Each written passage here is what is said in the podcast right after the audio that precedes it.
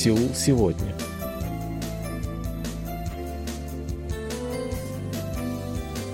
Здравствуйте, уважаемые радиослушатели! В эфире очередной выпуск передачи «Сеул сегодня», в котором мы знакомим вас с жизнью корейцев и событиями, происходящими в Корее. У микрофона Чан, с режиссерским пультом Аня.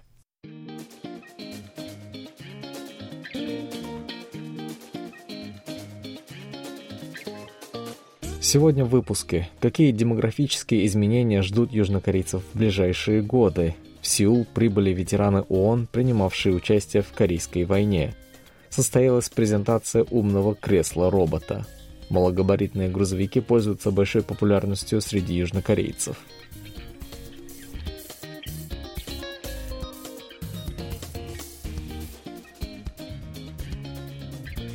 Последние годы в новостях все чаще стала освещаться проблема старения южнокорейского общества. На эту тему представлено множество докладов. Исследовательский институт швейцарского банка Credit Suisse на днях опубликовал исследование о старении общества в странах Азии и влиянии данного явления на мировую экономику. Особый интерес у исследователей вызвала текущая ситуация в 10 странах, включая Республику Корея, Китай, Японию, Индию и Вьетнам – Авторы доклада решили сравнить рост экономик этих стран с падением рождаемости. Эксперты сообщают о том, что текущие демографические изменения опережают темпы экономических преобразований. Скорость развития экономики в 10 странах в два, а порой и в три раза превышают прошлые показатели Евросоюза и США. Стремительный экономический рост сопровождается еще большей скоростью сокращения населения. По оценкам экспертов, она выше в 5-7 раз – все сводится к тому, что в 10 странах Азии в период до 2032 года ожидается сокращение трудовых ресурсов. Что же ждет южнокорейцев в ближайшем будущем? По прогнозам исследователей, старение общества даст о себе знать с началом 30-х годов. С течением времени ожидается понижение показателей рождаемости последующих поколений. Это окажет негативное влияние на экономически активное население. По данным исследования, возможно его сокращение на процент в год в период до 2030 года.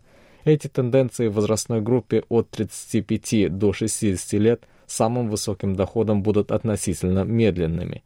Сокращение экономически активного населения приведет к серьезной нагрузке на него. Изменения станут ощутимы примерно через 10 лет, полагают эксперты. Однако негативное влияние может быть частично компенсировано за счет граждан, рожденных в период с 80 по 90 годы. К 2030 году они должны достичь 40-летнего возраста, на который приходится самый высокий заработок в течение всей жизни. Пока что пенсионные взносы работающих граждан позволяют покрыть выплаты из пенсионного фонда. Ежемесячные страховые взносы в обязательную пенсионную систему составляют 10% от заработной платы – половину из которых выплачивает работодатель. Тем не менее, это довольно низкий показатель в сравнении со средними показателями стран-членов Организации экономического сотрудничества и развития. Беспокойство вызывает уровень рождаемости, который неуклонно сокращается. По состоянию на 2021 год рождаемость в Республике Корея является самой низкой в мире.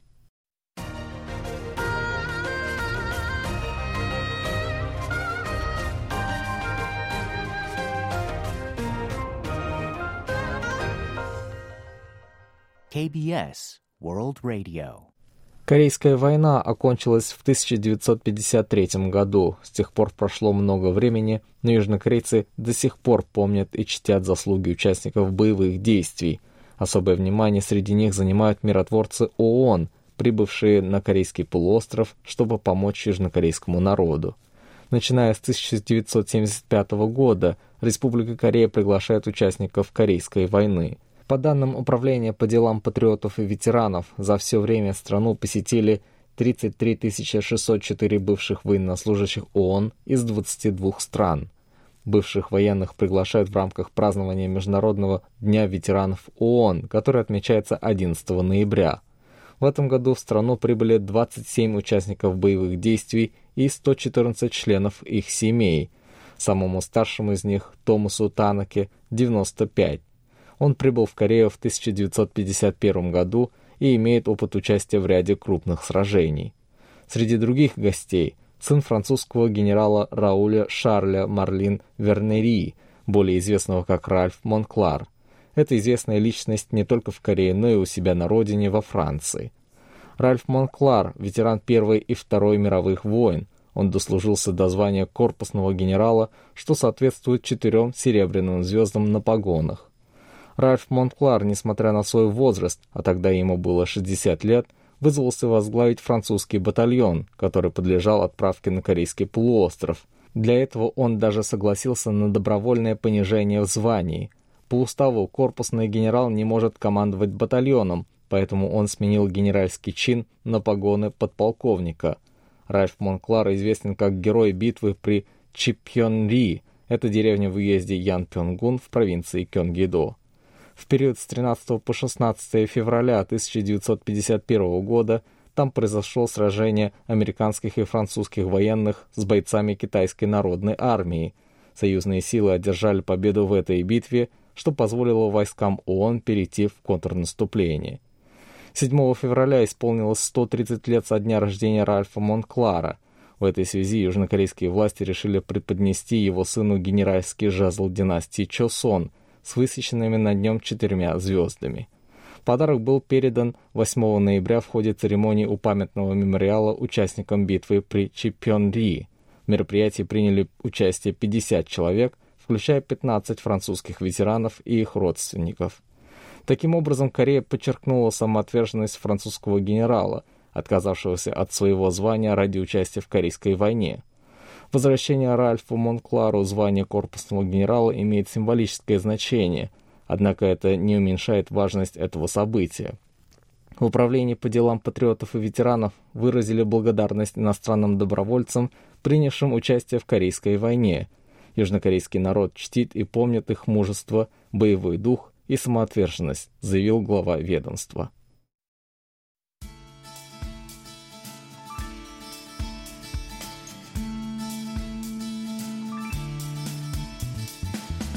Инженеры в сфере автомобилестроения добились больших успехов в создании автоматически управляемого транспортного средства. Это очень большой сегмент рынка автомобилей, который имеет огромный потенциал для развития.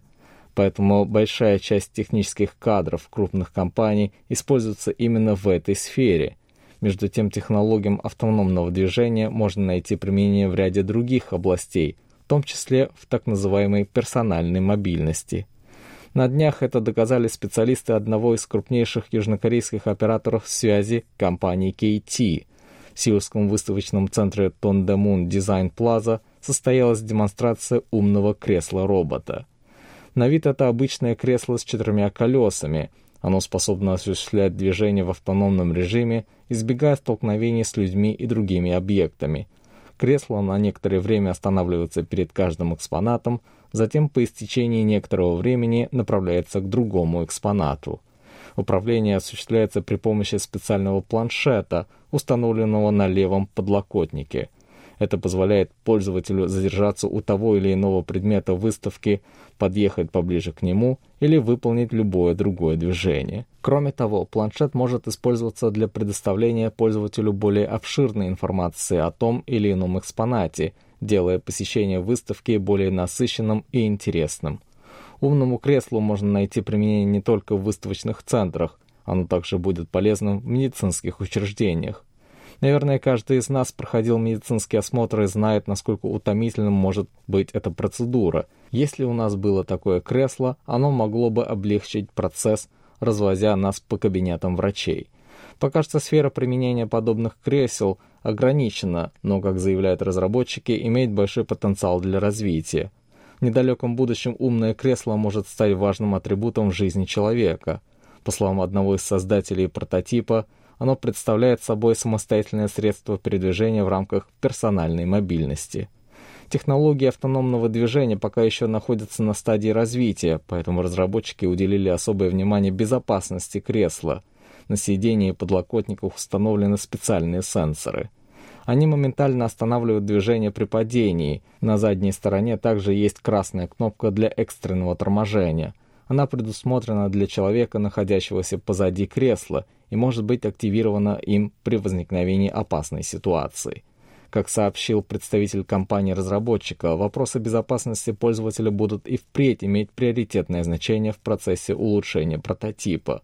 По его словам, до конца следующего года планируется пройти ряд сертификационных проверок в этой области. А пока что разработчики работают над добавлением функции дистанционного управления креслом. Кроме того, решается вопрос, связанный с открытием автоматических дверей. Пока что они не распознают кресла и поэтому не открываются, что создает дополнительные трудности для пользователя.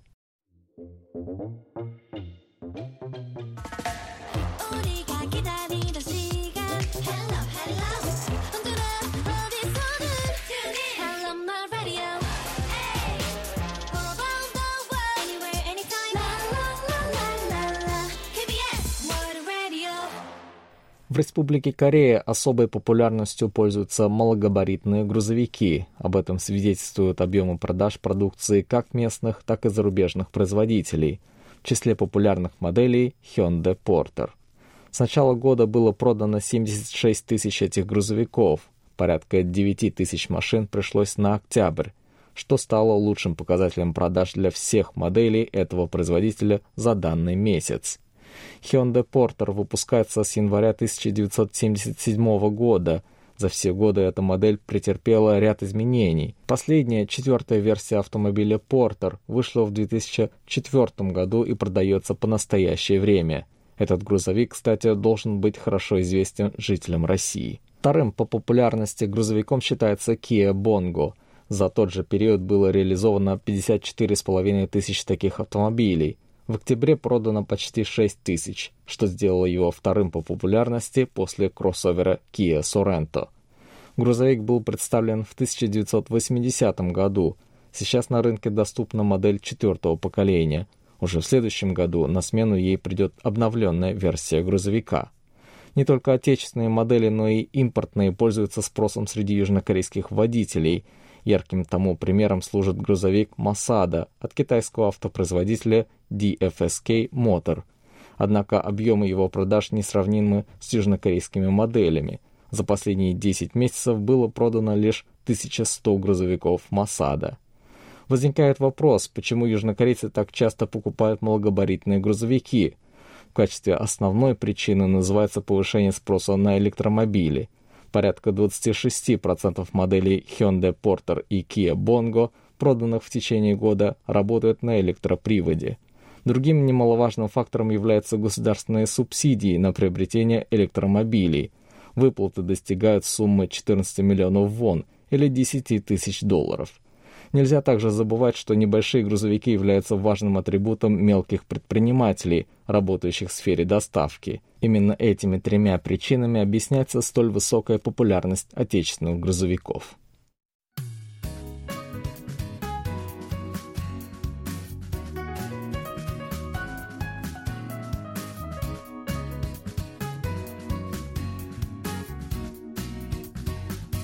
На этом у меня на сегодня все. Спасибо за внимание. Оставайтесь с нами.